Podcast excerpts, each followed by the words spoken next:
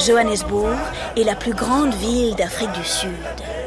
Et dans la plus grande ville d'Afrique du Sud, Nelson travaille dans l'un des plus grands cabinets d'avocats. Il a 24 ans, il est stagiaire, il porte un costume qui gratte et il a les mains moites. Normal C'est son premier jour. Bienvenue au cabinet Witkin, Sidelski, Heidelman. Lui annonce une secrétaire blanche à son arrivée. Ensuite, elle le conduit à son bureau. En face de lui est installé un certain Raour Radébé. Les deux hommes se regardent, puis ils jettent des coups d'œil à droite et à gauche. Tiens, tiens, oh, comme c'est étonnant, ce sont les deux seuls employés noirs de tout le cabinet. Quelques minutes plus tard, la secrétaire est de retour. Ici, vous savez, la couleur de peau ne fait aucune différence. D'ailleurs, venez tout à l'heure prendre le thé. Nous vous avons acheté deux tasses exprès, rien que pour vous. Puis elle tourne les talons et disparaît. La vache s'exclame Raour. Tu as entendu? Elle veut bien prendre le thé avec deux noirs, mais elle refuse de boire dans les mêmes tasses qu'eux. Mais vraiment, je te jure, c'est pas croyable. Tout de suite, Nelson aime bien son nouveau camarade. Il faut dire qu'il est plutôt épatant. Raour n'a peur de rien. En tout cas, pas des Blancs. Il fait partie de l'ANC, l'African National Congress, le Congrès national africain, un parti politique qui défend les droits des Noirs en Afrique du Sud depuis plus de 30 ans. Tu devrais nous rejoindre. Lui conseille souvent Raour. Tous les jours, je te vois étudier dur pour devenir avocat. Tu as raison, l'éducation, c'est essentiel. Mais ça ne suffit pas pour libérer tout un peuple. Si on compte seulement là-dessus, jamais on n'y arrivera. Non, il faut militer, faire de la politique, prendre le pouvoir. La révolution. Tu verras, il n'y a que ça de vrai.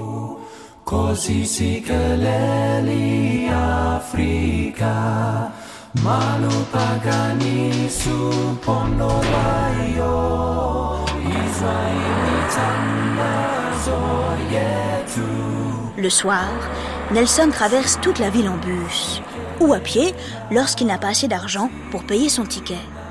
Depuis quelques mois, il vit dans le township d'Alexandra. Les townships sont les seuls quartiers de Johannesburg où les Noirs ont le droit d'habiter. Parce qu'il n'y a pas d'électricité, on appelle Alexandra la ville obscure.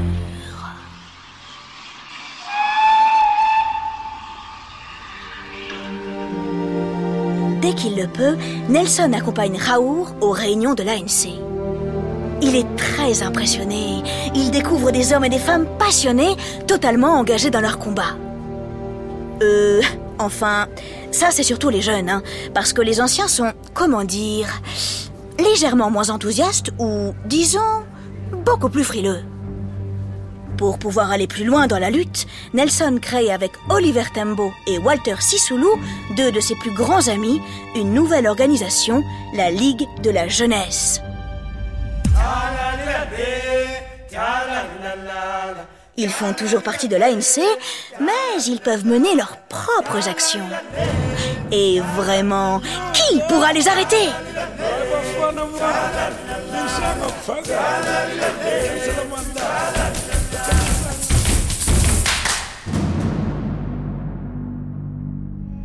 À nouvelle organisation, nouvelle façon de combattre. Nelson admire un grand homme qui s'appelle Gandhi. À des milliers de kilomètres, en Inde, il a lutté contre la domination des Anglais de façon non violente. Au programme, manifestations, boycotts, grèves et désobéissance civile. Et tu sais quoi? Ça a marché Des millions de personnes étaient avec lui. Nelson propose de faire un peu comme lui. Très vite, le jeune homme gagne le respect de ses camarades. Il parle bien, il est sacrément intelligent et il garde toujours la tête froide.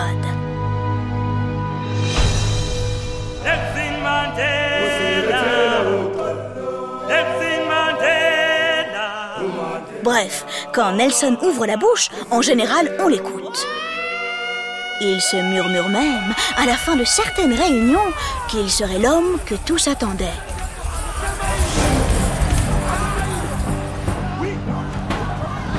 Hélas, plus la ferveur s'installe dans les cœurs de la jeunesse africaine, plus le pouvoir politique se durcit. En 1948, les Afrikaners, tu te souviens, ce sont les premiers colons, les descendants des Hollandais, arrivent au pouvoir. Ils gagnent les élections grâce à un slogan immonde. L'homme blanc doit toujours rester le maître.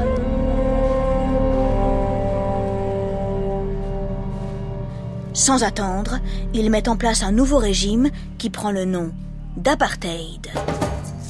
Avec l'apartheid arrivent 600 nouvelles lois qui excluent et rejettent les Noirs. Il existe désormais des restaurants, des plages, des théâtres uniquement réservés aux Blancs. Les mariages mixtes sont interdits et les Noirs n'ont même plus le droit de marcher dans la rue après 11 heures du soir. La séparation forcée entre blancs et noirs existait déjà dans le pays. Elle vient de s'aggraver.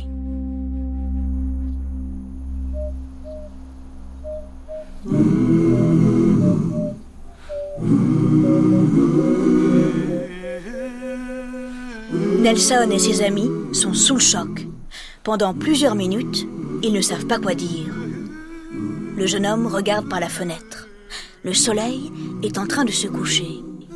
Il se souvient alors d'une phrase qu'il s'était dite, adolescent, dans le Transkei. Lorsque la nuit arrive, le jour n'est jamais loin derrière. Nelson ne va pas abandonner, ni lui, ni aucun de ses camarades.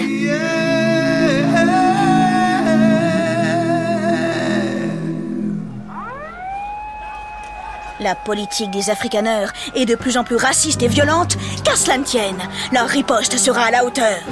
Puisque l'Afrique du Sud est devenue le pays de l'apartheid, la lutte contre l'apartheid devient le combat de Nelson Mandela. Pour être plus efficace, l'ANC et la Ligue de la jeunesse joignent leurs forces. Nelson compte désormais parmi les décideurs.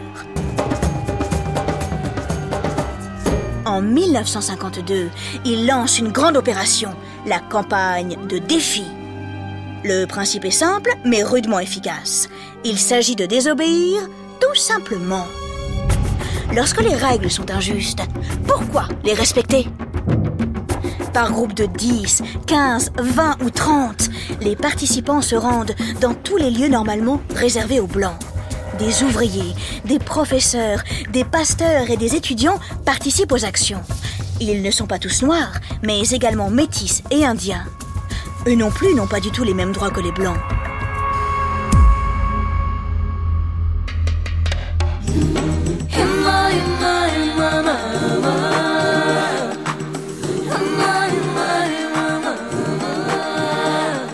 Tous ensemble, ils combattent. Unis, ils sont en train c'est véritablement grandiose d'écrire l'histoire.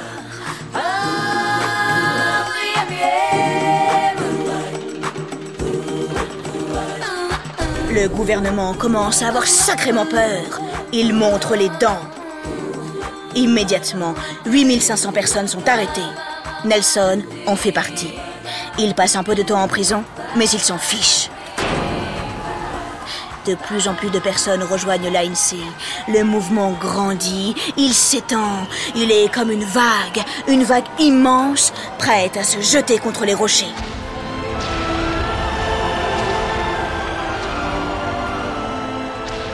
La même année, Nelson et Oliver Tambo ouvrent ensemble le premier cabinet d'avocats noirs de tout le pays. Nelson devient un symbole. Pour les autorités, il est l'ennemi public numéro un. Les Afrikaners veulent sa peau et celle de tous les militants. Le pays est à feu et à sang. En 1960, lors d'une manifestation dans le township de Sharpeville, la police tire sur la foule. 69 personnes sont tuées. Pourtant, ni les Noirs, ni les Métis, ni les Indiens n'arrêtent de lutter. Quand on n'a plus rien à perdre, on n'a plus peur de rien. Le 8 avril 1960, le gouvernement interdit l'ANC. Protester devient un crime. Nelson n'a pas le choix. S'il veut continuer le combat, il doit se cacher. Il devient un guerrier de l'ombre. Il passe dans la clandestinité. La clandestinité, tu vois ce que ça veut dire? Crois-moi, ouh, c'est très dangereux. Nelson doit se rendre invisible. Il change de planque, de déguisement et de perruque tous les jours. La police est à ses trousses. Si elle le retrouve, il est cuit. Alors, parfois, oh, il force un peu sur les fausses moustaches. Nelson a souvent très peur, mais il tient bon. Puisque le gouvernement ne veut rien savoir, il propose de changer de tactique. Il fait passer des messages secrets à ses camarades de l'ANC pour tout leur expliquer. Nous avons tout essayé. Les discours, les manifestations, les boycotts, et rien. Les Afrikaners n'ont jamais changé leurs lois. Parfois, il faut combattre le feu par le feu. Il est temps pour nous de prendre les armes. Nelson obtient l'autorisation de créer une armée secrète dont il prend le commandement. C'est un fin stratège. Ses soldats ne sont pas très nombreux, il le sait. Attaquer le gouvernement, ouh, serait une folie. En revanche, ils peuvent faire autre chose, comme des sabotages. Dans une petite ferme bien cachée dans la ville de Rivonia, au nord de Johannesburg, on rassemble des armes, l'armée de l'ombre s'entraîne. Nelson impose une seule règle.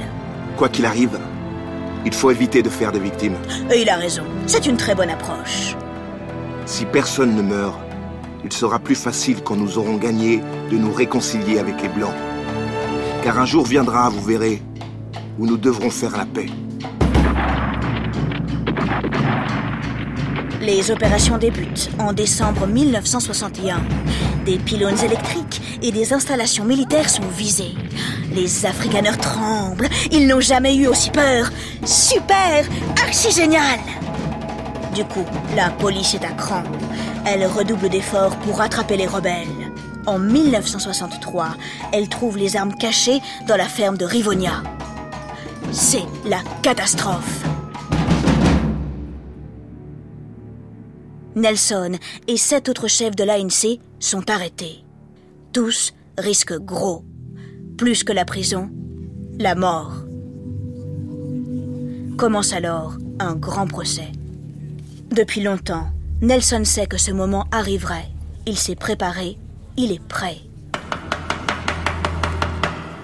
En 1964, devant les juges du tribunal, il prononce un magnifique discours de plus de quatre heures dans lequel il réaffirme avec fierté son engagement entier et total. Au cours de ma vie, je me suis consacré à cette lutte des peuples africains. J'ai chéri l'idéal d'une société libre et démocratique dans laquelle tout le monde vivrait ensemble, en harmonie et avec des chances égales. C'est un idéal pour lequel j'espère vivre et que j'espère accomplir. Mais si nécessaire, c'est un idéal pour lequel je suis prêt à mourir.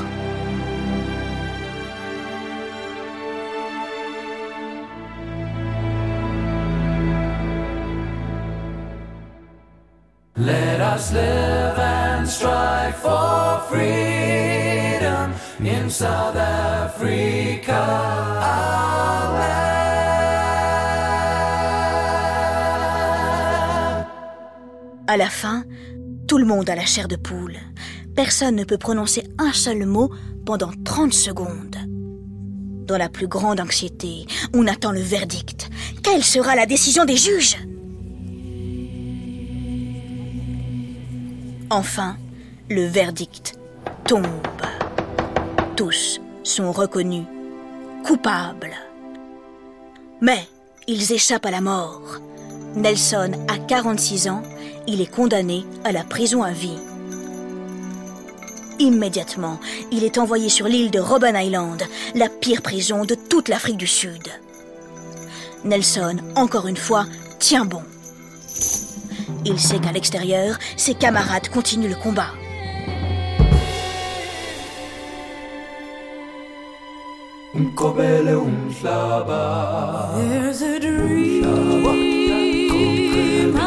La situation, petit à petit, évolue. En 1989, un nouveau président est élu. Frédéric de Klerk est blanc, mais lui aussi veut en finir avec l'apartheid. Secrètement, il commence à discuter avec Nelson. Ensemble, ils réfléchissent à une nouvelle Afrique du Sud. Quelques mois plus tard, De Klerk lève enfin l'interdiction de l'ANC. Tu comprends ce que ça veut dire? Nelson peut enfin sortir de prison. Le 11 février 1990, après 27 ans d'enfermement, il retrouve la liberté. Nelson a 72 ans, il lève le poing, il regarde devant lui, il marche droit. Le 19 juillet 1991, après des années de lutte, l'apartheid est officiellement aboli.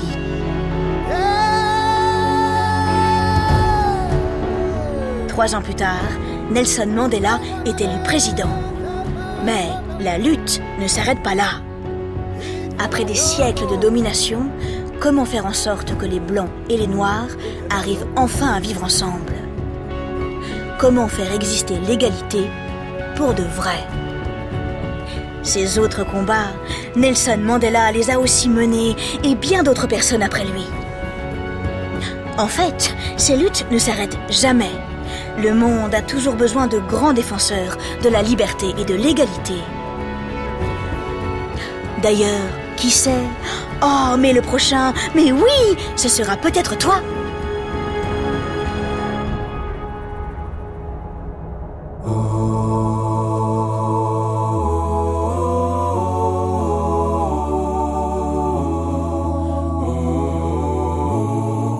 Così si keleli Afrika Malupagani su pono lwayo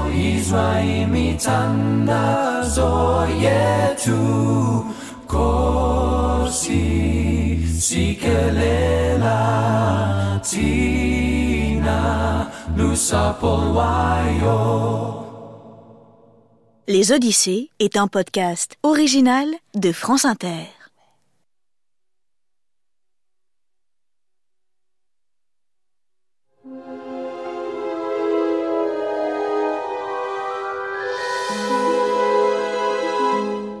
Au début de l'Odyssée, je t'ai parlé de Gandhi. Avant de lutter pour la liberté de son peuple en Inde, ce grand homme a vécu en Afrique du Sud pendant plus de 20 ans, entre 1893 et 1915. C'est même là qu'il a inventé sa doctrine de la non-violence. Comme je te l'ai dit, les Indiens qui vivaient en Afrique du Sud, eux non plus, n'avaient pas du tout les mêmes droits que les Blancs. Gandhi les a défendus. Ensuite, il est allé en Inde où il a mené son grand combat contre la domination des Anglais. Sacrement impressionnant, n'est-ce pas?